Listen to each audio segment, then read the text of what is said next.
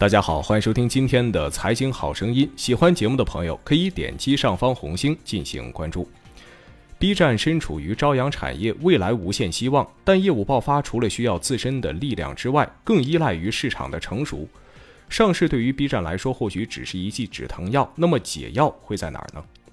昨晚。酝酿了许久的 B 站上市终于靴子落地。B 站在纳斯达克证券交易所正式挂牌，交易代码为 BILI，发行股价每股 ADS 十一点五零美元，计划 IPO 融资四点八三亿元人民币。有些企业上市是功成名就之后的瓜熟蒂落，有些企业上市实则是迫于自身的困局，而 B 站是后者。在文化和商业化之间，B 站一直徘徊不定，困成死局。上市或许能暂缓它生存的问题，但实则难以成为解开难题的关键。没有了金主爸爸的 B 站很缺钱。B 站和 A 站一样，早期都发迹于小众的 ACG 圈层文化，但 B 站有比 A 站更出色的商业化运作，因此在不断的发展过程中，B 站开始从一个视频弹幕网站，标榜自己为 Z 时代人群青睐的泛娱平台。在二零一五年到二零一七年高举高打的三年时间里，B 站财务表现让外界看到了一群年轻群体的消费潜力。招股书显示，在二零一五年到二零一七财年，B 站分别录得一点三一亿元、五点二三亿元和二十四点六八亿元的总营收。虽然仍在亏损，但净亏损从三点七三亿、九点一二亿收窄到了一点八四亿元。不同于其他的传统视频网站，一个人背后靠一个金主。在 B 站的股权结构中，B 站董事长陈瑞持有 B 站百分之二十一点五的股权，创始人兼总裁徐毅占股百分之十三点一，副董事长兼 COO 李拟占股百分之三点七。在主要的机构投资者中，华人文化持股百分之十二点八，位列第一。正新股创新资本为百分之九点零，IDJ a s a l 占股百分之七点九，君临资本占股百分之五点九，腾讯占股百分之五点二，分列二至五位。按这种股权结构，B 站管理团队的投票权实际上超过了百分之八十，这在视频行业中十分的难得。毕竟烧钱的视频网站需要强大的资本背书，即便是一直宣称自身独立的爱奇艺，其背后也一直有百度当金主。而这种股权结构自然有利于 B 站的长期战略，保留自由发展的空间，但也是 B 站上市的另一个隐形原因——缺钱。招股书中，B 站排列前三的成本支出主要是收入分成成本九点二六亿元，占总成本的百分之四十八点三；带宽服务器成本四点六九亿元，占总成本的百分之二十四点四；以及内容和版权成本二点六二亿元，占总成本的百分之十三点六。可以看到，B 站业务简要的模型是：主营视频业务亏钱，靠游戏挣钱来补贴视频和带宽成本。自己立的 flag 哭着也要走完。B 站商业化道路是无比纠结的。早年为了用户体验，B 站一直坚持无广告、不收费的政策，并向用户承诺，哔哩哔哩购买的正版新番永远不加视频的贴片广告。由此，B 站口碑一路攀升，免费、高清、无广告，业界良心。而友商的口碑则是收费广告那么长，于是垃圾 B 站见。其实前期 B 站敢这么做，是因为自己的体量还非常的小，带宽和购买新番的成本压力也不大。但随着用户的增长，带宽成本数倍的攀升，新的影视和番剧版权越来越贵，B 站必须开始寻求商业化，覆盖水涨船高的成本。在二零一四年的十月，B 站曾经做了一次新番承包计划，来减小版权的压力。B 站动员用户与他们一起承担购买新番版权需要的资金，通过新番承包计划来支付一定数量的费用，而新番依旧是坚持无贴片广告。这种方式符合了 B 站二次元用户群的消费特征，即更容易接受和支持为了信仰充值这样的理念。虽然 B 站没有公布具体的募集数字，但是这一做法也得到了不少用户的理解和支持。新番承包计划之后，B 站在二零一六年的五月做了一次更为激进的尝试，在《瑞》《从零开始的世界》等五部新番前加了贴片广告。虽然当时 B 站解释这样做的原因是版权方的要求，但仍然是一时激起了千层浪，遭到了用户的猛烈回击。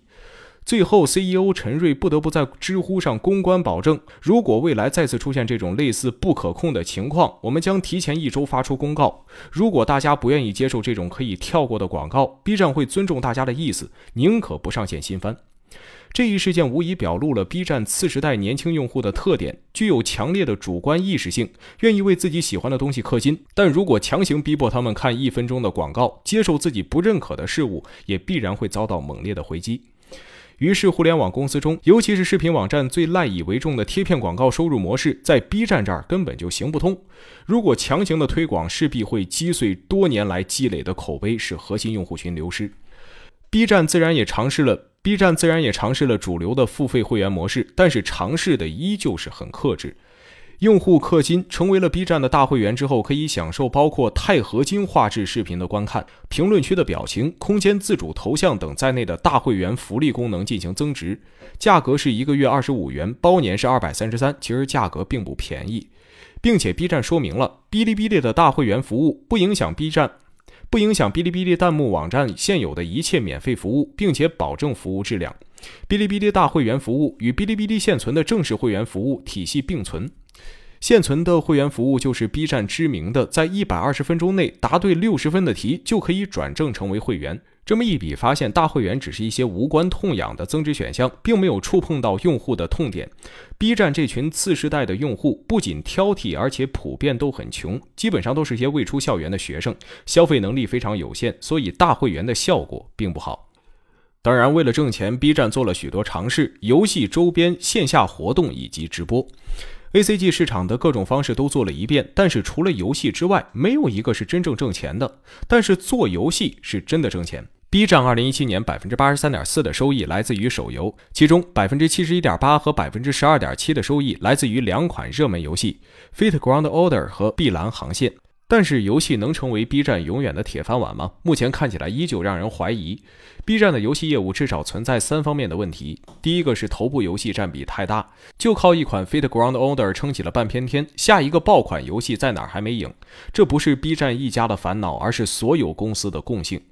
但是 B 站在游戏方面的第二个弱势在于自身研发能力很弱，运营的七十二款游戏中仅有一款是自研，其他都是代理。这如果是真的面对与市场巨头竞争的时候，B 站的渠道基本上没什么优势，就靠自家的网站。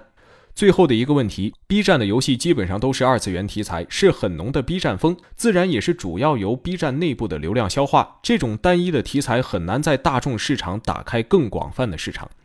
所以，游戏虽然挣钱，但是既不能覆盖 B 站的运营成本，也具有极大的不稳定性。这一业务还需要更多的时间维护建设。要维护比较健康的运转，B 站至少还要寻求一至两个像游戏一样现金回报较高的业务。时间是 B 站的机会和毒药。根据二零一七年六月到十月 Kristen Mabel 的报告，B 站在中国二十四岁以下用户最喜爱的 APP 中排名第一。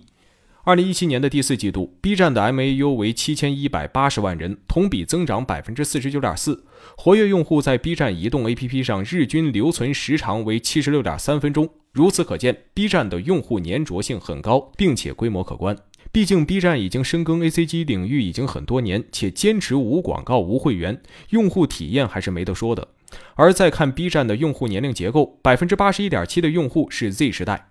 在前述，我们提到了 Z 时代的一些特点：具有强烈的主观思想，不喜欢被强加意念，但会有自己认同的事情氪金，为信仰充值。Z 时代是未来的消费主力，并且因为成长环境的差异，Z 时代成熟后必定会推动在线娱乐市场飞跃式的发展。根据艾瑞数据显示，二零一七年中国的在线娱乐市场规模约为四百八十四亿美元，Z 时代贡献了其中的百分之五十五。到了二零二零年，中国的在线娱乐市场规模预计将达到九百九十七亿美元，Z 时代预计将贡献其中的百分之六十二。而回顾 B 站的业务，除了游戏，哪一项更符合 Z 时代的消费诉求？肯定不是广告，直播很难盈利。围绕 ACG 的周边商城和线下活动举办，其实是非常不错的选择。在二零一六年的七月，B 站举行了 BML，最贵的门票在四分钟内被抢空，最终一万两千名观众把整个梅赛德斯奔驰文化中心给塞满，还有近一万人购买了外场票。而手办和周边商品的价格普遍较高，一个手办的价格抵得上一年份的付费会员。手办和周边以及线下活动明显更符合次时代的消费诉求，他们愿意为信仰充值，为自己的认同买单。而 B 站目前只在天猫开了一家旗舰店，商品局限于 B 站自身的周边，并不涉及于一些核心动漫，线下活动也很少开展，而这一部分实在是 B 站所忽略的重要品类。其实，B 站还可以参考美国的二次元网站 Crunchyroll。Crunchyroll 为2006年创立的一家美国 ACG 网站，从各个动漫制作公司购买版权并进行翻译，投放至欧美市场。每年举办类似动漫节的线下活动，并且年末进行年度动漫的奖项评选。Crunchyroll 的流量变现方式也非常的简单，不过是视频内插播广告，以及二次元周边贩卖和付费订阅。昂贵的周边为 Crunchyroll 带来了非常可观的收入。中国的 A C G 市场目前并不如欧美和日本成熟，虽然未来可期，但是次世代还需要时间成长，市场也需要时间成熟。另一个不得不提的痛是，整个中国动漫产业链如今还处在不成熟的阶段，佳作奇缺，市场运作效果也差，这样一定程度上影响了中国 A C G 产业的发展，遏制了 B 站的增长。国漫也需要更多的时间去提高自身的品质，来带动更多的用户融入这个圈子。时间对于 B 站困局来说，既是解药又是毒药，拖得越久，成本越高，压力越大，对于变现的需求越急迫。但明明看到未来又是如此的光明可期，上市则让 B 站有了更多的时间和空间去蛰伏，等待市场的爆发。好了，今天的节目就到这儿。文章来自于科技新知。最后，请关注我们的蜻蜓财经的微信公众号，搜索“大圣说史”四个字，或者搜索“大肖说史”的拼音即可。咱们下期再会。